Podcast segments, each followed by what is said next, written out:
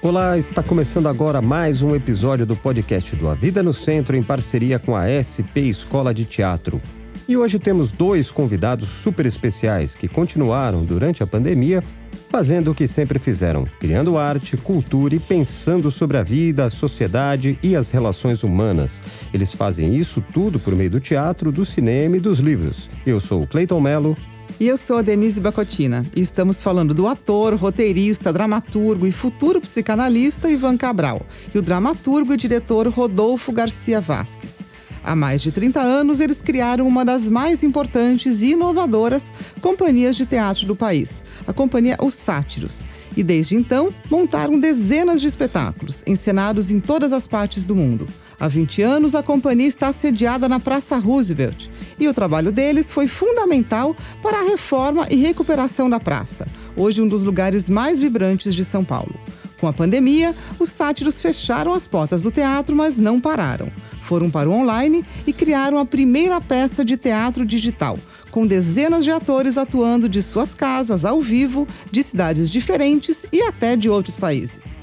Esta temporada, em que discutimos a vida urbana no pós-pandemia, foi batizada de Hackeando a Cidade. E já tem várias conversas muito interessantes aqui no Spotify com urbanistas, ativistas, pensadores e pessoas que vivem a cidade. E esta série tem o apoio do escritório de arquitetura Pitá, do estúdio de design de imóveis Estúdio Paulo Alves e da construtora Magic JC.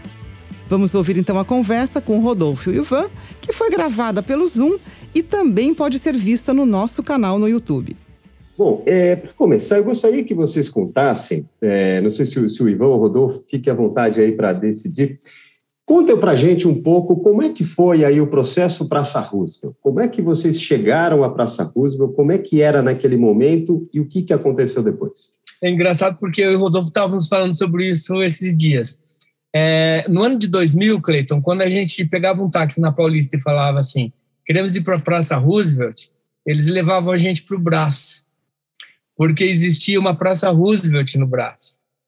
E porque a Praça Roosevelt do centro da cidade, da Igreja da Consolação, a Praça Roosevelt que a gente conhece hoje, ela não existia. Era um território é, abandonado pelo poder público, abandonado pela cidade. Era um lugar cheio de concreto, era um lugar é, muito escuro e um lugar que tinha muitos problemas de criminalidade. A gente chegou na Praça Roosevelt no ano de 2000 e era esse território que a gente encontrou. Muito tráfico, muita prostituição. E, e é interessante porque a gente chegou na Praça Roosevelt estrategicamente. A gente quis chegar na Praça Roosevelt para colocar em prática uma teoria que a gente tem, que é a arte, que, que a arte pode modificar entornos. Principalmente a arte é, do teatro, que é da artesania, né? O teatro é muito da artesania, a gente precisa estar presente, é, é presencial, é, é, físico, tem toda uma, uma relação física ali. E, e a gente conseguiu, cara, assim, a, é, eu acho que o que aconteceu ali na Praça Roosevelt foi a criação de um, de um, de um, de um movimento artístico que daí foi além dos sátiros, foi além do teatro, né? Porque daí pegou o pessoal da literatura, do cinema, da, das artes visuais, da música, sobretudo, dos skatistas que estavam na praça antes da nossa chegada. Isso é muito importante dizer. Eles foram muito importantes nessa transformação, né? E, e a gente conseguiu, de maneira coletiva, modificar esse, esse entorno e, e, e fazer com que o poder público depois viesse atrás é, para corrigir esse abandono de anos e anos, décadas, né? É, e daí a praça, a nova Praça Roosevelt, ela surge, eu acho que em 2013, Rodolfo. 12, 12 né? 12, 12, 12. É, do jeito que a gente conhece hoje, mas é muito importante lembrar que a Praça Roosevelt, é, até poucos anos atrás, é, era um lugar é, que a geografia não reconhecia, né? Que era um lugar muito abandonado por todo mundo. E, e a arte consegue jogar luz para esse território. E um dos desdobramentos também desse processo, né, Ivan, da, de recuperação ali da Praça Roosevelt pela arte, pelos teatros, foi a construção da, da praça, efetivamente, do novo projeto, como você falou, e também da SP Escola de Teatro, né? A gente está bem na origem disso tudo, desses dois projetos, né? Assim, a gente conversou muito sobre é, a reforma da praça, a gente, inclusive, precisou dialogar com a política, foi quando a gente foi conhecer o prefeito da cidade, o governador do estado. É, a partir desse momento aí que a gente chega na praça, a gente começa a dialogar com todos os todo mundo que passou pela prefeitura, a gente conheceu. Inclusive agora, é, ontem a gente estava vendo o Alexandre, é, o, o, o, ministro Alexandre Moraes. Cara, ele já foi no Sátiros várias vezes, inclusive quando ele não era ministro, quando ele trabalhava em São Paulo e quando ele trabalhava com o Kassab. E assistiu várias peças nossas, a gente jantou juntos, enfim. É, é, engraçado quando o teatro também consegue romper tudo isso e fazer com que o, o, o poder público converse com, com, com, com, seus cidadãos. Né? Eu acho isso muito fundamental, Cleiton. E, e a gente viu surgir a SP Escola de Teatro muito dentro desse processo de conversar com o outro, de, de, de praticar alteridade, que eu acho muito importante, né? Você é, de, é, ter, ter, outros olhos além dos seus para poder pensar o que é legal para a cidade, o que é legal para a vida do outro. E esse foi um processo construído muito assim, sabe? Onde a gente foi conversar com todo mundo que estava ali na praça, é, os moradores da praça, os, as pessoas que trabalhavam ali, os artistas meio que foram um, um, um, atores muito importantes desse processo. E pensando, né, Ivan e Rodolfo, eh, na Praça Roosevelt antes da pandemia, como que vocês avaliam que ela se tornou? Depois da pandemia? Antes da pandemia. Enfim, ah, tinha, vocês pandemia. chegaram na praça bastante degradada, é, aí teve a reforma, mas também houve um novo uso para a praça, um novo uso para essa região toda, né? Como é que vocês avaliam que é, essa região da cidade se tornou até a pandemia? Que claro que com a pandemia tudo foi interrompido, né? Sim. É, então houve um processo de gentrificação, né? Bastante intenso. Então, quando nós chegamos na praça, por exemplo, existiam alguns hotéis de prostituição de travestis, basicamente, e prédios abandonados vários prédios abandonados. Inclusive o prédio da SP Escola de Teatro era um prédio abandonado, né? E o que aconteceu é que houve uma valorização da região é, por causa da ação, principalmente dos teatros, que trouxe segurança, né, para a região e, e começou a despertar interesse de uma classe média que comprou, começou a comprar imóveis na região. Então, é, esse processo foi muito forte. Chegou até um momento que nós chegamos a pensar, meu Deus, mas é, já é outro lugar, não é mais o lugar que a gente que a gente é, modificou. Pensamos até em sair da praça, só que daí a escola chegou e, e reforçou nosso vínculo com a praça e nos fez ressignificar a nossa relação com a região, né? Mas se você observar, por exemplo, o, os moradores ali da Praça Roosevelt, eles têm um, um perfil muito diferente de moradores que estão, sei lá, na, na, uh, na, na Rego Freitas ou na, na Bento Freitas. É outro perfil de, de, de morador e de frequentador, né? Das pessoas que usam o espaço. Eu acho que está muito ligado à questão do, de como o teatro ele foi modificando o espaço simbólico também da praça e como as pessoas foram simbolicamente colocando a Praça Roosevelt num lugar que não era o lugar tradicional daquela região, né? Mas que ao mesmo tempo resgata o lugar anterior dela, né? Que Exato. já era de cultura, né? Sei lá, nos anos 50, 60, né? Eu acho bacana a gente é, lembrar que o espaço ele também tem memória, né, Denise? Num, daí a gente vai falar de Bachelar aqui. É, existe aí uma memória desse espaço que ela não. É, isso a gente não contava, na verdade, quando a gente. Quer dizer, a gente até sabia, mas imaginar que dentro de um processo de transformação a memória do espaço também seria importante, é, eu acho que isso também foi fundamental. Porque depois que, que, que as luzes se acenderam ali, imediatamente as pessoas começaram a saber onde era, onde era a Praça Roosevelt. É até interessante porque no início das nossas divulgações, lá em 2000, 2001, 2002 e 2003, a gente tinha que fazer um mapinha para as pessoas para elas chegarem à Praça Roosevelt. Porque, de fato, era um lugar que não era visível, que não se conhecia, que não se... É... Mas é bacana imaginar que, sim, a gente contou com isso. É, a Praça Roosevelt é o berço da, da bossa nova paulistana, né? embora um movimento carioca, mas em São Paulo as reverberações da, da bossa nova vieram a partir da Praça Roosevelt. É o berço do cinema novo, é, é o berço do teatro, o teatro de arena está ali, né? Então tem sim uma simbologia aí, tem um lado simbólico muito importante que também nos interessa e nos interessa até hoje. É, ultimamente, inclusive, é o lugar do debate público, né? Ou as coisas começam ou terminam na Praça Roosevelt. E isso nos enche de muito orgulho porque é, é um espaço ressignificado, que a partir de agora ele vale muito para a cidade é, e para a gente também poder pensar a partir dele é, as relações de cidadania e do que a gente quer para as nossas vidas, né? E Ivan, você. Opa, Só queria acrescentar uma coisinha nisso, que é o, o, o que está acontecendo com o Cine Biju, por exemplo, né? A partir do momento que a gente começou a administrar o Cine Biju, é, também começou a ficar visível essa, essa memória do Cine Biju é, e como isso impacta, né? Então a gente está organizando um festival que vai ser o primeiro Satiricine Biju, que é um festival que a gente está trazendo inédito, filmes inéditos brasileiros de Com cinema premiação. independente. É, vai ter premiação, tem um super júri, uma estrutura. E todos os artistas com quem a gente conversa, eles falam: Meu Deus, o Cine Biju está voltando. E, é e aí é muito louco isso, você, é, você é vê a memória daquele espaço, que é, é recuperada. Pensar, Rô, que o Cine Biju, embora a gente esteja com ele já há dois anos, né? Ele ainda não foi inaugurado. Isso que é lindo também dessa história, porque é um espaço que a gente entende ainda como espaço de resistência, entende? Embora ele não esteja aberto ao público, embora a gente. Mas simbolicamente ele representa muito para a resistência da cultura.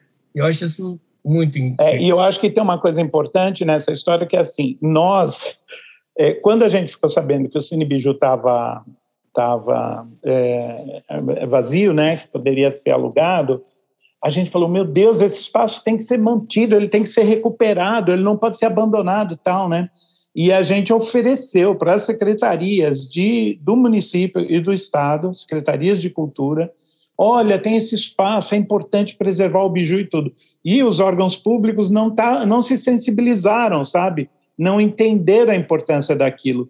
Então, nós acabamos a, alugando o espaço. Nós estamos há dois anos pagando aluguel por um espaço fechado, porque a gente sabe da importância social e cultural desse espaço para as futuras gerações, inclusive, porque o cinema brasileiro não tem onde se expressar atualmente. Então, ter um espaço que diga, putz, olha, o cinema brasileiro independente vai ter uma sala que, em que ele pode respirar e alcançar o público, é uma coisa muito importante para nós. Eu acho que é muito louco a gente ocupar um espaço que deveria ser um, um espaço da esfera pública, né? Não, eu, eu, Rodolfo, e conta, conta então quando vai ser esse evento aí de, de abertura? eu acho que é dia 21, ah, 24. Agora em setembro. Eu não sei, mas é, é vai ser em é. setembro, é. a partir do dia 20 tais. É, vai ser um 10 grande... dias. É, só que ele ainda vai ser é, digital. A gente não tem condições ainda de fazer em, em modo físico, né? No, no, no cinema. É, é isso. Mas já está definida a plataforma, essas coisas? Ou ainda... Já, já. Olha, já. que legal. É, isso é muito interessante. Eu ia perguntar exatamente isso sobre essa programação, e o Rodolfo já, já tinha começado a falar. É, e é isso também, é a memória, né? Porque o Cine Biju, ele, ele foi fundamental aqui, era um, um lugar do cinema de arte em São Paulo nos anos de chumbo, em grande parte. Exatamente. E eu não me lembro agora se foi o Rodolfo ou o Ivan que falou que é como uma resistência, tá? E esses dois anos. Fazer cultura hoje, fazer um cinebiju, fazer teatro, é um ato de resistência para vocês? Só é. Só é resistência, porque e é engraçado que é, a gente também estava refletindo internamente sobre esse processo, né? O Sátiros, a gente tem muita, muitos momentos, assim, da, da nossa trajetória, né?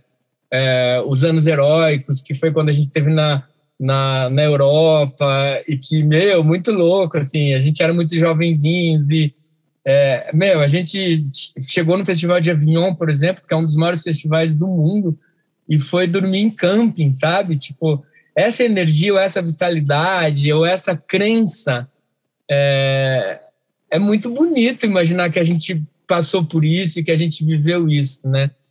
É, mas a gente sempre teve consciência de que era um processo de muita resistência, porque o tempo inteiro tudo disse não. E o que aconteceu agora na pandemia, quando a gente entrou em, é, em, em quarentena lá em março, e que tudo parecia muito cruel, assim, tipo, o mundo tinha acabado, né, pra gente, a gente, a gente se reinventa, né? E, e isso acontece, Cleito, porque é, é, é esse ato de resistência que é um ato político. O não parar de trabalhar, o não e, e, e tem muita coerência. Se vocês pegarem as entrevistas nossas do ano passado, daquele período, você vai encontrar o mesmo discurso, ou seja, a gente não sabe para onde a gente está indo exatamente, mas esse processo de, constru, de construção de, um, de uma via onde a gente é agente, de fato, é, e reconhece a importância de ser agente político, artístico desse processo, é, é, é fundamental, não tem como ser diferente. É. E eu só queria acrescentar uma coisa que é engraçado, assim. Eu acho que vocês devem sentir o mesmo que nós, né? É muito estranho quando você tem um, um, o poder central de um país, né? A figura máxima de um país que fala explicitamente contra uma classe, né? E que ataca uma classe, né? Então, é, ser atacado um, por um presidente, por um rei, por um, por um primeiro-ministro, dizendo essa classe tem todos os atributos péssimos, né? essa classe não presta, essa classe é um câncer na sociedade, isso é uma coisa muito pesada, é que a gente, é, a gente meio que relativizou isso e, e, e leva de uma forma leve, mas é muito pesado isso, né? É muito pesado para um jornalista, para um artista, ouvir isso da, da do... E as nossas categorias ouvem isso toda hora, né, gente? Então, é, vocês sabem que o trabalho de vocês é essencialmente político. Por mais que a gente esteja falando de, de cidade, por mais que a gente esteja falando de cultura, é, a ação política da vida no centro ela é fundamental, porque ela está desenhando caminhos, né? E eu sei que vocês sabem disso. Eu sei que vocês sabem da importância desse trabalho é, é como a gente no Sátiros. É, e é esse o desespero agora. A gente também tem falado sobre isso, o voltar, né? É, é um ato político esse também, resistente também agora, arregaçar as mangas e abrir as portas. De que forma? Não sabemos ainda. É, o que está nos, nos, nos, validando aí é a questão do, da, da segunda dose de todo mundo e passando os 15 dias da segunda dose. E quando todos estiverem vacinados com as duas doses, a gente então vai agora a gente pode voltar, tá mas a gente não, não vê esse momento, eh, não vê a hora de chegar esse momento, porque eu acho que a, a, vai ser uma outra luta agora, vai ser uma outra resistência a partir de agora, sabe? E tudo é política, né, Ivan? Não tem. Né, nem tudo é partidário, organizado dessa maneira, mas tudo é política na vida, né? Eu acho que é. É, a gente está vivendo esse momento muito forte, né, de, de consciência disso, né? É, agora, é, enfim, a segunda dose da vacina tal, e vocês acham que daí dá para voltar ao presencial? É, vai, enfim, nada vai ser como antes, né? Mas como? Vocês conseguem imaginar como vai ser? A gente a gente está então é, é, naquele raciocínio que eu falava de fase dos sátiros, a gente reconheceu na pandemia uma outra fase. A gente descobriu o teatro digital, que a gente poderia trabalhar o teatro digital. A gente, meu Deus, a gente foi para todos os cantos do planeta dialogando com todo, com todo mundo, com artistas improváveis, e isso foi sensacional. É, Para a gente, é, Denise, no Sátiros é um pouquinho mais complicado, porque nós somos muito pequeninos, né? o nosso espaço cabe. É, a gente sempre viveu aglomerado ali, vocês são prova disso. É, todo mundo assiste um grudado no outro, as, é, o jeito da gente receber o público é, é improvisado, e, e essa característica ela foi sempre pensada, era assim que a gente queria. Era como chamar as pessoas para ir na, na, casa da gente falar, sempre cabe mais um, vem, vem, vem aqui para o churrasco de domingo, sabe? E assim um pouco que a gente encarou. Então a gente tem consciência que para nós vai ser um pouco mais complicado. É, essa volta, a gente entender como que a gente vai cumprir todos os, é, todas essas questões da, da, dos protocolos, como que a gente... Mas a gente não vê a hora, a gente quer muito. Por outro lado, a gente descobriu o teatro digital, a gente também não quer parar, porque é, hoje, por exemplo, a gente estava fazendo uma oficina e tinha gente do Acre, tinha gente do Rio Grande do Norte, tinha gente do Rio Grande do Sul, tinha gente de Minas Gerais, tinha gente do Rio de Janeiro, de São Paulo, e, e isso a gente descobriu agora com a internet nas, nesse modelo que a gente está agora conectado, né, em conexão. Eu não quero perder isso, acho que o Rodolfo também não. É. É, é, isso é muito importante porque a gente tem esses públicos de todos esses lugares. Eu acho que conciliar essas duas coisas, trabalhar nesses dois lugares vai ser fundamental, né, Rô? É, eu acho que é, o que é interessante é que hum, eu sou bem otimista, sabe? É, eu só acho que a transição vai ser meio estranha, né? Porque a gente vai ter que estar muito sensível, muito atento, né? É, quando que a gente pode liberar uma coisa ou outra, mas eu acho que depois da transição a gente vai viver uma experiência louquíssima enquanto humanidade, porque a gente vai descobrir que além do espaço físico existe o espaço digital. E para a gente ocupar e para a gente. A gente já estava vivendo o espaço digital, mas a gente não tinha consciência do potencial dele. E, e com, a, com a pandemia, a gente descobriu que o espaço digital é gigantesco para ser ocupado, né? E que a gente pode mil coisas no, no espaço digital, né? Então acho que é meio o caminho que a gente vai explorar no futuro. É, vai chegar um momento em que a pandemia ela vai estar entre aspas sob controle, né? É, e isso vai acontecer, inevitável, porque, por exemplo, a gripe espanhola gerou a gripe comum que nós conhecemos hoje. E a gente convive com a gripe comum, e a gripe comum continua matando pessoas, mas a gente não, não, não para de ter vida social por causa da gripe comum. Eu acredito que vai acontecer isso com a Covid, que a Covid também vai entrar nesse, nesse lugar de, não, de assimilação dentro da, das nossas vidas, né?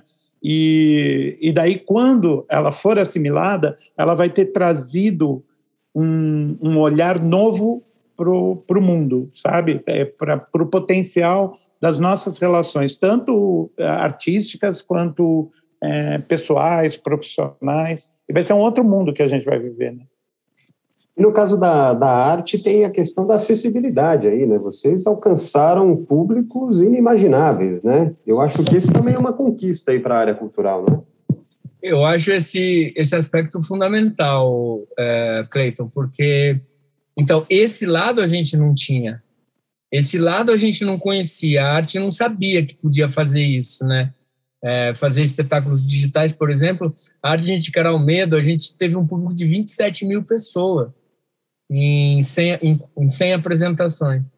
Isso é, é muito incrível. Isso é, não dá para tirar esse, é, a importância de um, de, um, de, um, de um ato como esse, né? Eu só queria registrar que eu não tenho esse otimismo do Rodolfo, tá? Eu não acho que, que, a, que a Covid vai transformar essa gripe como a, como a gripe que a gente conhece foi, a gripe espanhola, etc. Eu não acho que essa transição vai ser fácil e por isso eu temo mais, é, por causa dessas variantes, por causa dessas mutações. Eu acho que é, a gente ainda não está entendendo o que acontecer. Acho que a gente vai viver com máscara ainda durante muito tempo. Eu acho que a gente vai ser assombrado por esse vírus e, pelo, e, por, e pelas suas variantes durante muito tempo. E acho que não vai depender da gente exatamente o querer ir e vir, sabe? Por exemplo, agora tem uma viagem que o Rodolfo é, vai para a Lituânia, mas eu não sei se ele vai viajar, sabe? Está marcado acho que dia 25, sei lá. Dia é, 20, acho. Dia 20. Enfim, é, é, por outro lado, eu poderia ir juntos também. Falei, ah, mas eu não sei se eu tenho segurança de fazer isso, eu não sei se essa viagem vai acontecer, porque isso depende de, de tantas outras coisas que são alheias a gente, né? De qualquer forma, eu acho que é isso, estar tá atento e, e, e, e, e com isso também que a gente acabou de falar. Está na, nas nossas mãos a reconstrução desse tempo, né? É, a gente vai ter que reconstruir, a gente vai ter que arregaçar as mangas, morrendo de medo, com todos os medos do mundo, a gente vai ter que, que, que ocupar essas cidades, essas calçadas. É, e isso vai acontecer inevitavelmente. De que maneira, eu ainda não sei mas o que o futuro precisar da gente, e o futuro é amanhã que eu estou falando. pode contar, a gente vai estar preparado para poder ir em frente. E, Ivan e Rodolfo, e voltando um pouquinho né, para um ano e meio atrás, então a gente estava é, lá, a Praça Roosevelt bombando, tudo acontecendo, é, muita, tudo na rua, muito ativa e tal, aí veio a pandemia e vocês foram para o digital. É, quando vocês foram para o digital, é, vocês foram muito criticados, né? Porque teatro digital não é teatro, né? Teve críticas e tal, e todo. É, mas aí, logo em seguida, todo mundo começou a fazer, né? Vocês foram os pioneiros, vocês fizeram acho que dois ou três meses depois, né, da, do início da pandemia, e todo mundo começou a fazer. Como é que vocês avaliam uh, esse pioneirismo aí no teatro digital e esse aprendizado? Vocês ganharam prêmios também, agora estão fazendo filme uh, do, da arte de encarar o medo, e todo mundo foi para isso. Como é que vocês veem esse processo? Ah, eu só quero lembrar o comecinho do teatro digital, né? É, que eu acho que foi, é, na verdade, a gente foi para o digital imediatamente.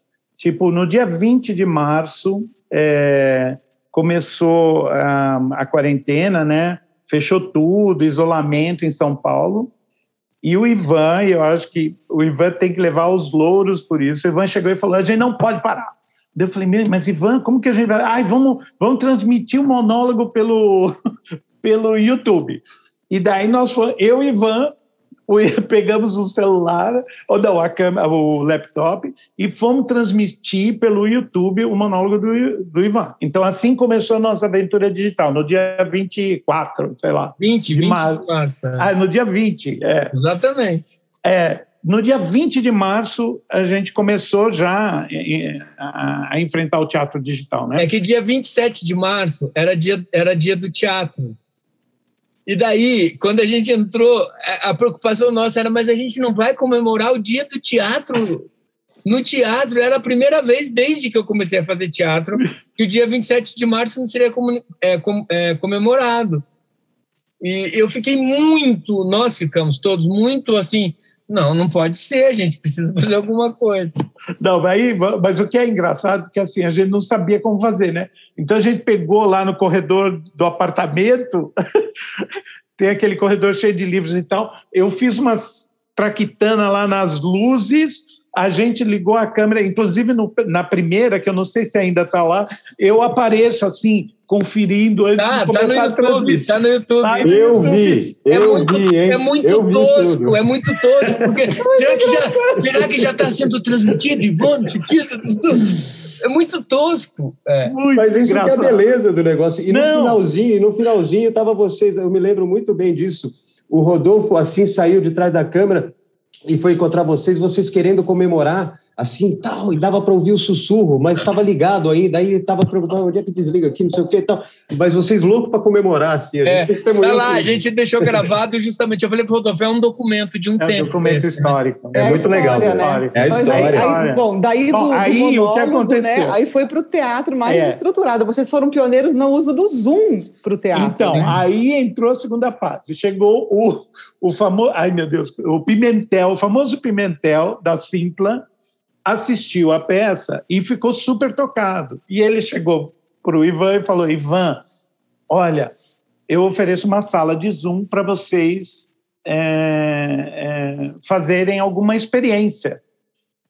Daí a gente falou: bom, vamos para a sala de Zoom, vamos ver o que, que acontece lá. E a gente não sabia nada dos recursos, das não sabia nada. Tanto é que a gente só aprendeu a linguagem do Zoom mesmo, tipo duas semanas, uma, duas semanas antes do ensaio aberto, que foi no, no, no, acho que na, no dia 20 de maio. A gente ficou mais de um mês é, pensando como a gente ia fazer, se ia ser gravado, se não ia. E foi aí que a gente teve a grande. Nossa, descobrimos a linguagem, sabe? Então, a, arte de encarar o medo estreou na, logo no começo de junho, né?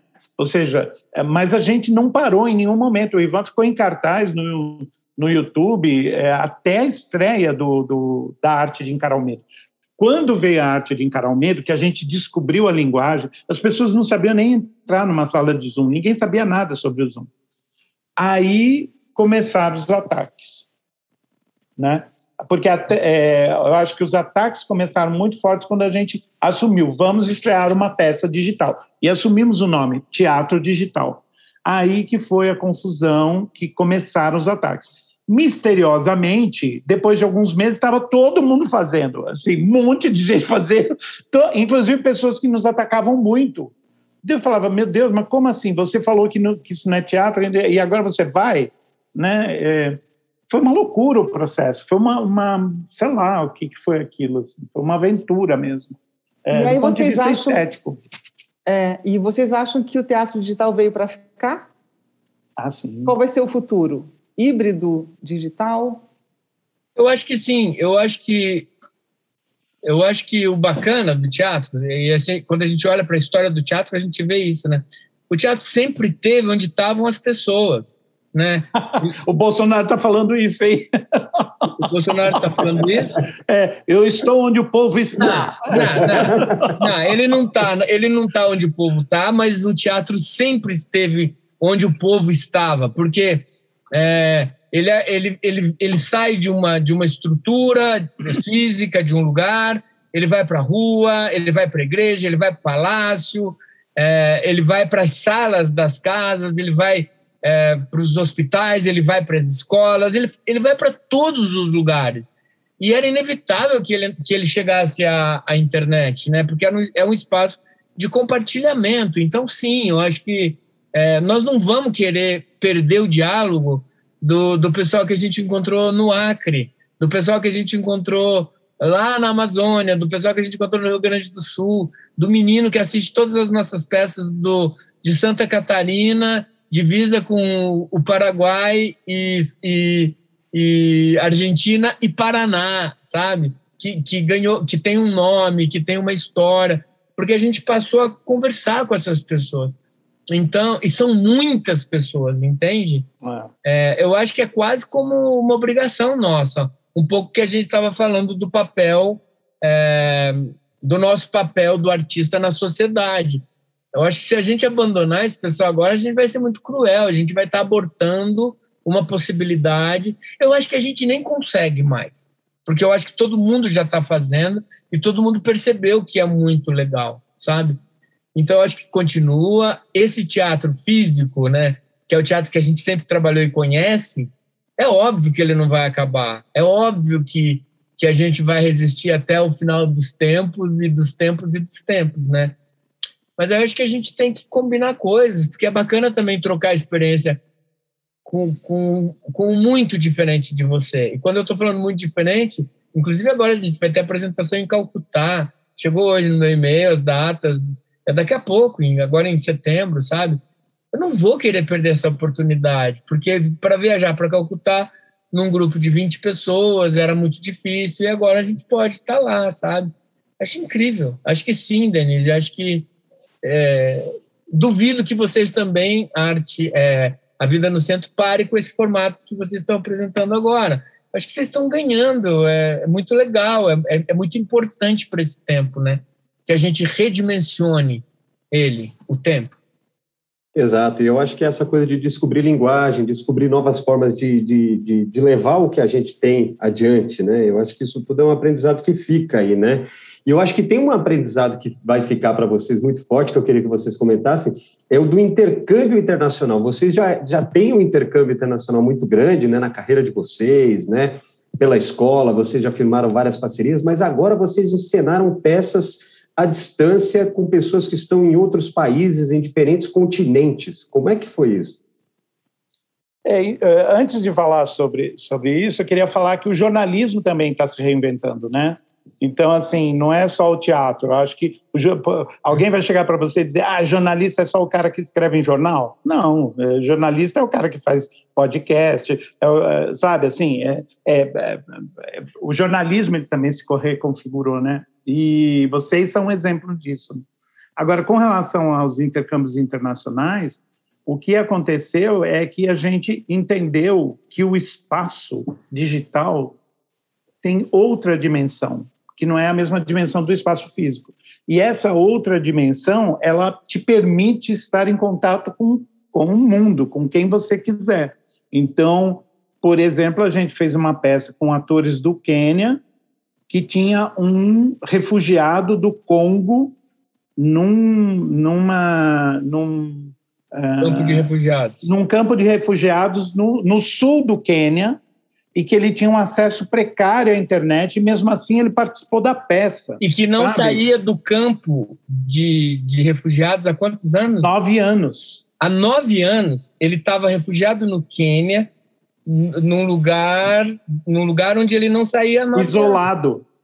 E, e as pessoas poderem assistir ele falar e ele falar sobre a realidade dele, sabe? Isso é um, é um, é um mundo novo que se abriu para o teatro e como que você vai negar que, esse, que isso exista ou que as possibilidades que isso traz, né?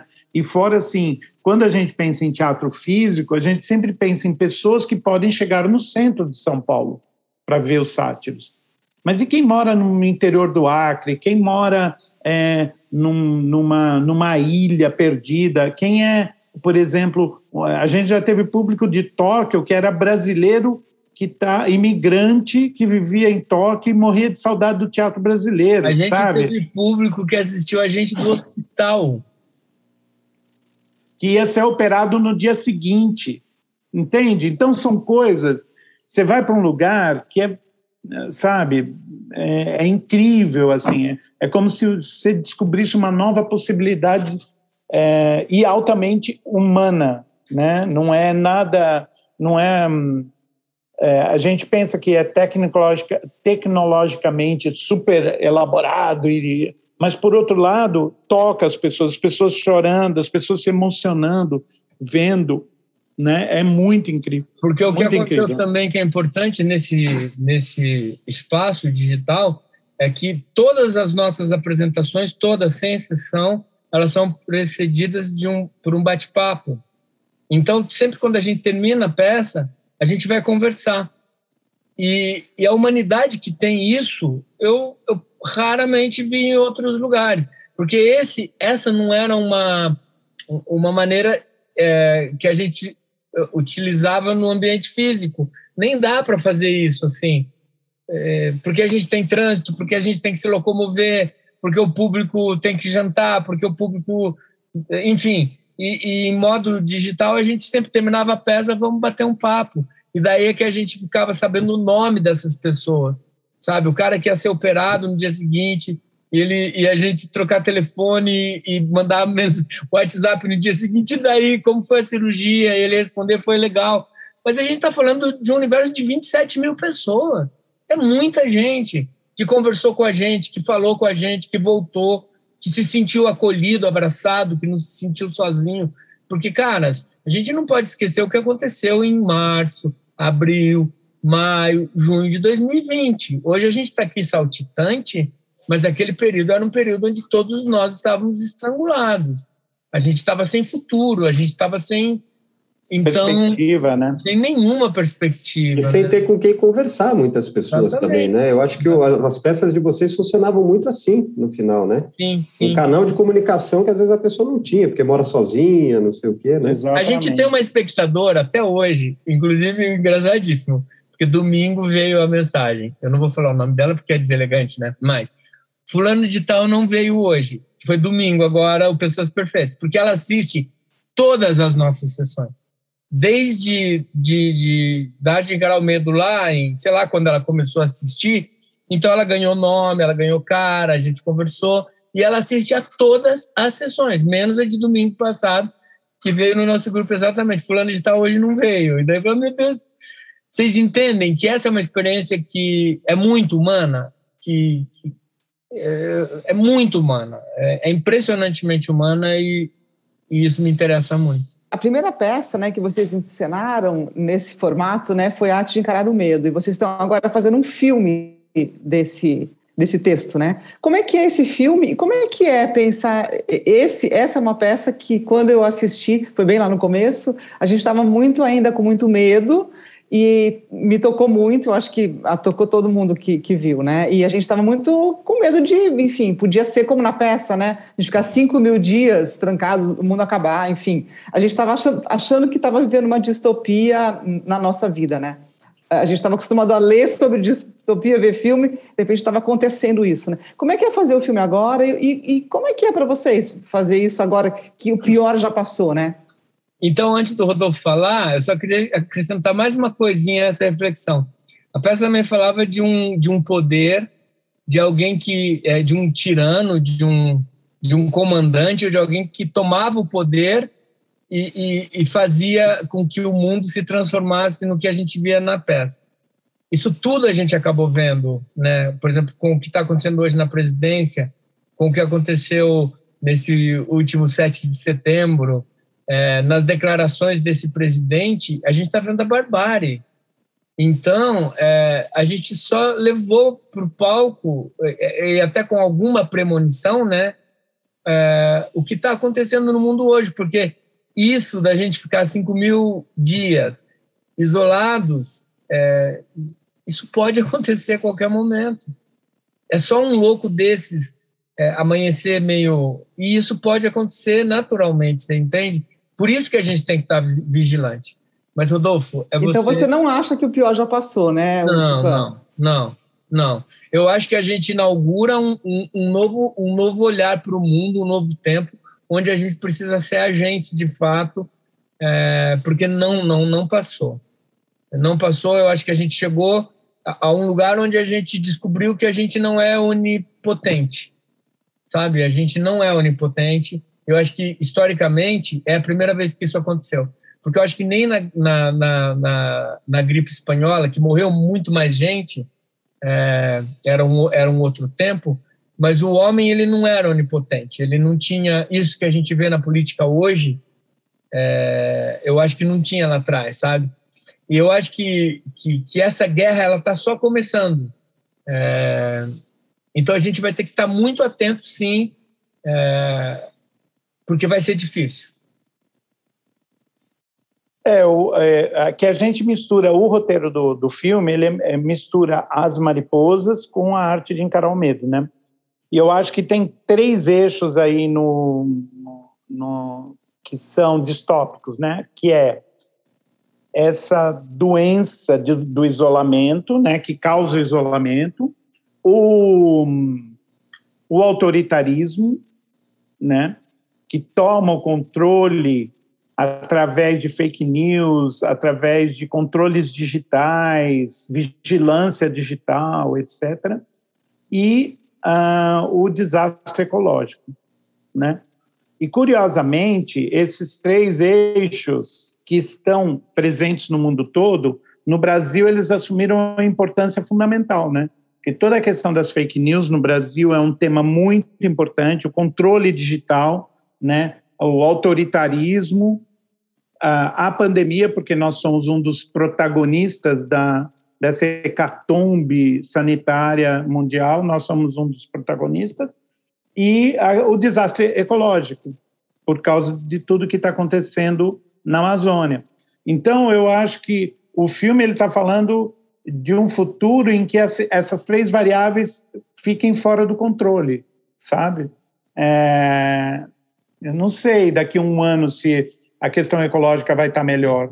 Né? Eu, eu não sei se, o, se daqui a um ano a questão do poder e da legitimidade democrática vai, vai estar tá melhor. Né? A gente está supondo então, que sim. E eu já respondo para o Rodolfo que não, é que essas serão as questões do mundo, essas serão as próximas questões. Né?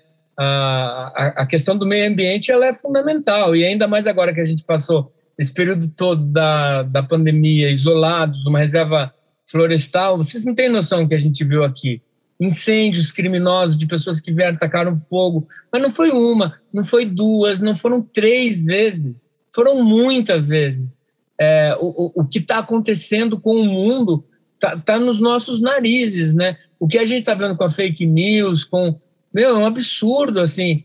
É, é, o, o, mundo está tá descarrilhado mesmo, assim. A, a ordem das coisas elas estão precisando ser ser medidas. Então, eu não acho que essas três questões que o Rodolfo elabora, que estão na, na, no filme agora, elas serão resolvidas nos próximos muitos anos, né? É, É, e... quando eu disse o pior já passou, era em relação à pandemia. Realmente, a pandemia. É, o meio é. ambiente, é. realmente, a gente está tá indo numa escalada de destruição que a gente Mas... pode chegar num ponto é, em que inviabilize a nossa vida aqui na Terra. Né? Denise, né? é, de onde surge a pandemia? Assim, pelo que a gente conhece, agora já estão aparecendo outras versões, enfim. Mas de onde surgiu esse vírus é, da Covid-19? ele vem de um desajuste ambiental. A gente está falando a mesma coisa, vocês entendem? É isso que provoca tudo que está acontecendo, né? Então a origem acaba sendo tudo a mesma coisa, assim, né? É... E tem essa questão das ameaças à, à democracia também, que estão aí andando junto, né? Em é. vários lugares do mundo e aqui e não só, né? muito não forte, só. né? Exatamente. E, e, e eu acho que historicamente é, desde que a gente conhece essa estrutura né, é, de democracia que a gente tem vivido, pelo menos é, no século XX e agora, é, eu acho que nunca chegou num momento tão, tão mesmo, mesmo nos anos 60 70, que a gente, que a gente tinha aí o mundo é, comandado por, por, por fascistas ou por é, enfim, a gente não via um mundo tão desajustado como está hoje, né? É... A gente tinha mais esperança de dias melhores, né? Que talvez tinha um ideal, não né, esteja de, tão forte. De luta, né? A gente, eu não sei, é, tinha lá uma coisa que a gente almejava, tinha utopia que a gente, parece que a gente lutava pelas mesmas coisas, né? E hoje eu não sei se a gente luta, a gente também falou de partido político, eu não sei se eu acredito mais em partido político, eu não sei se eu mais acredito, se eu acredito na política, ou pelo menos do jeito que está sendo colocada e pensada. Por outro lado, a gente precisa desses políticos e a gente precisa do, dos partidos políticos. Né? A democracia ela é regida por partido, partido político. Sem os partidos políticos não existiria democracia. Né? A gente sabe disso. Então, como que você equilibra essas coisas? Mas não tem utopia, isso para dizer isso. Hoje a gente, né, mas eu acho que a gente já estourou o tempo deles assim absurdamente.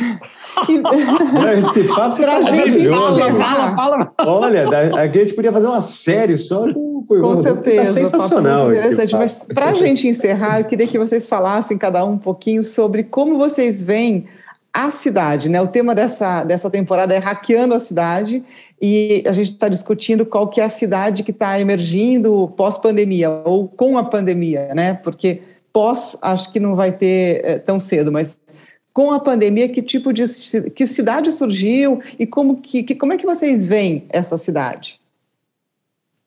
Começa você, Ivan. Eu? É, é, eu, achei, eu achei interessante, assim, também, porque a pandemia me deu outra cidade, sabe? Embora eu, eu fosse um, um, um habitante é, de Parelheiros já há muito tempo que a gente vem para cá e tal, mas ter ficado é, esse um ano e seis meses, né, desde março do ano passado até agora aqui, isso me deu um, é, uma outra ideia de cidade, sabe? E, e, eu passei a amar muito mais a nossa cidade, na verdade, e reconhecer também o, o, o centro, reconhecer.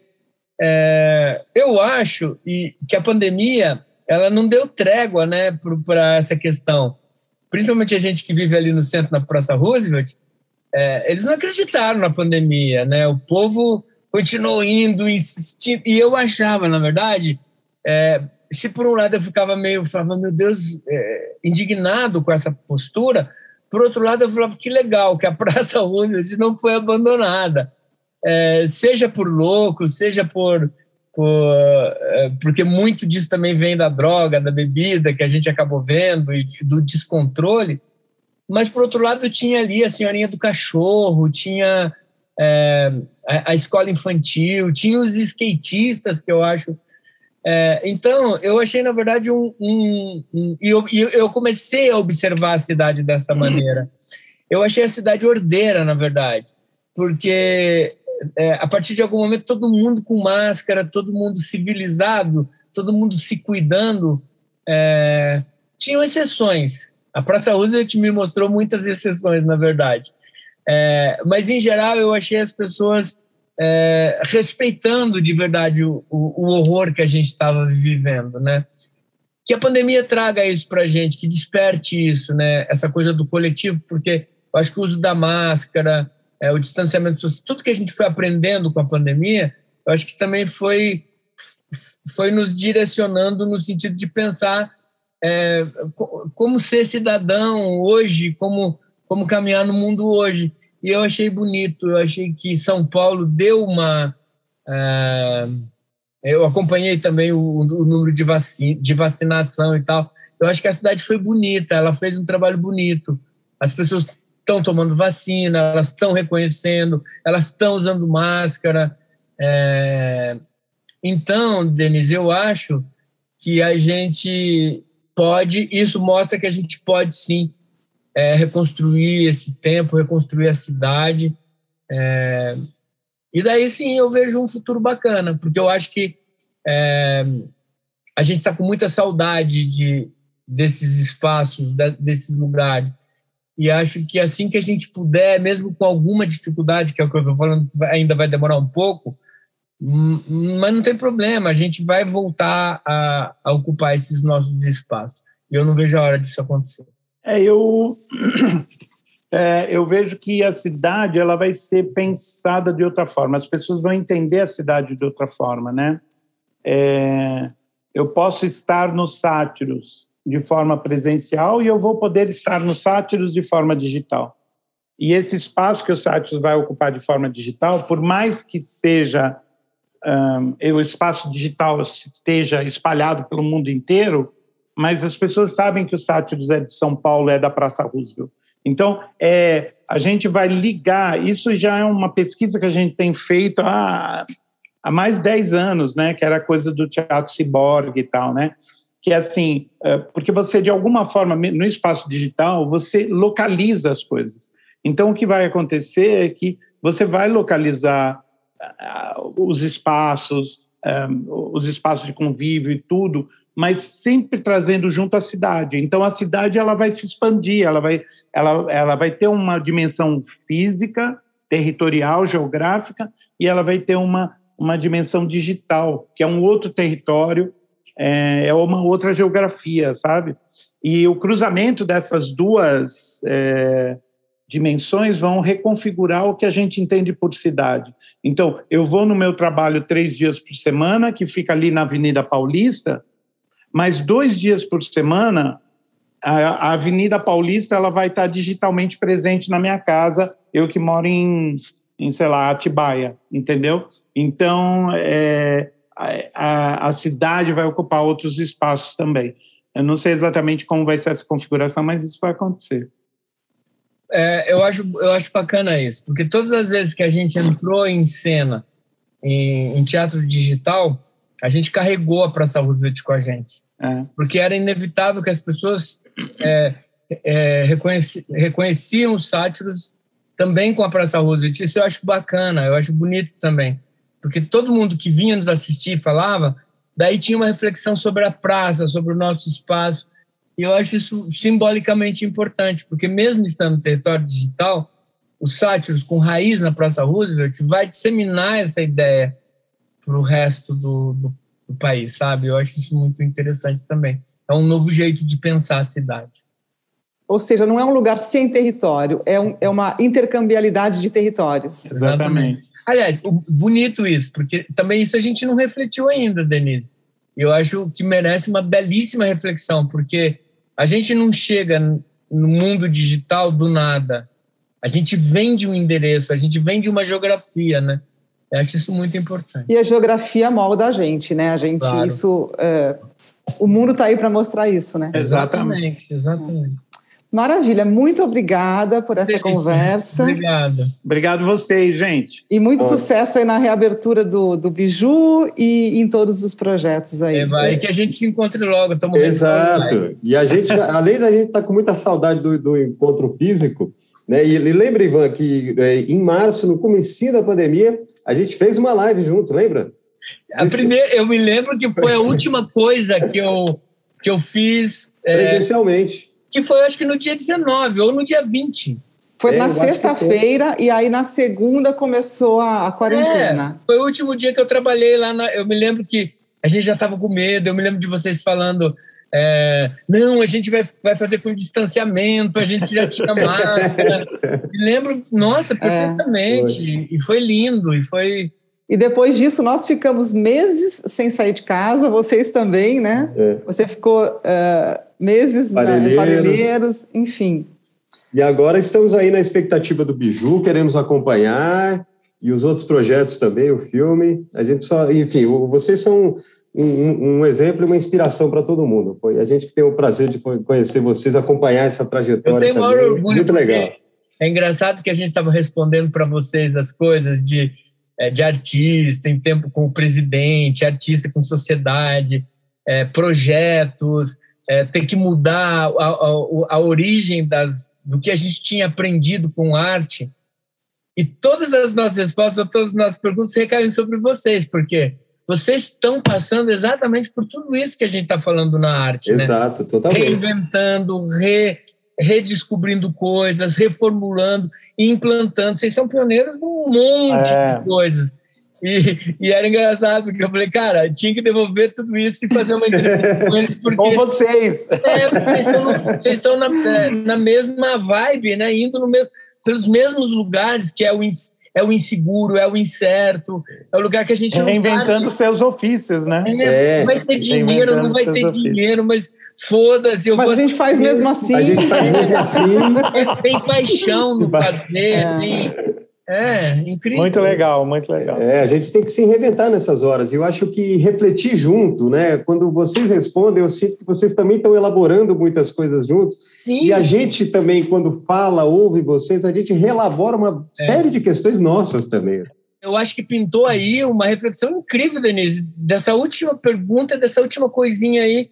Eu nunca tinha pensado sobre isso que a gente Mas eu leva também não tinha pensado nisso. A leva, né, a gente vem de algum lugar e, e, é óbvio que no porque, porque no começo da entrevista eu fiquei pensando nisso, eu falei, cara, é, a gente abandonou aspas, né?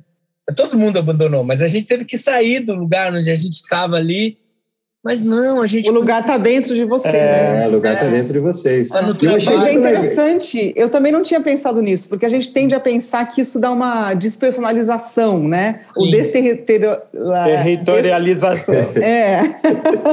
Mas não, né? É, é. Quer dizer, não, pelo menos não, não para quem tem uma origem física. Não sei como é que vão ser as próximas gerações, né? Trabalho concreto, né?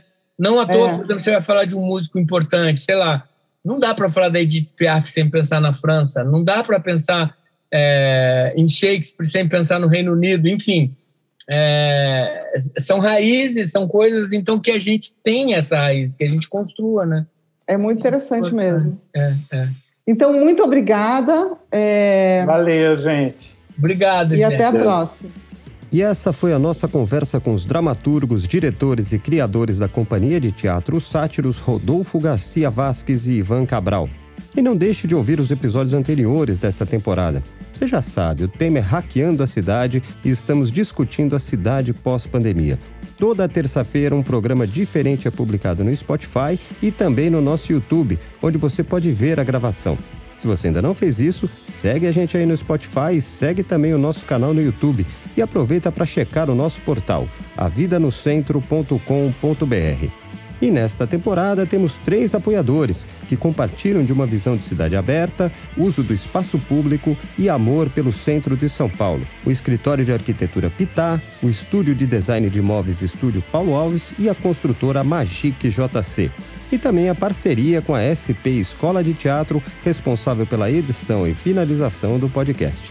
Este episódio teve a produção e a apresentação de Denise Bacotini e minha, Cleiton Melo, e edição e finalização de Fernando Sampaio.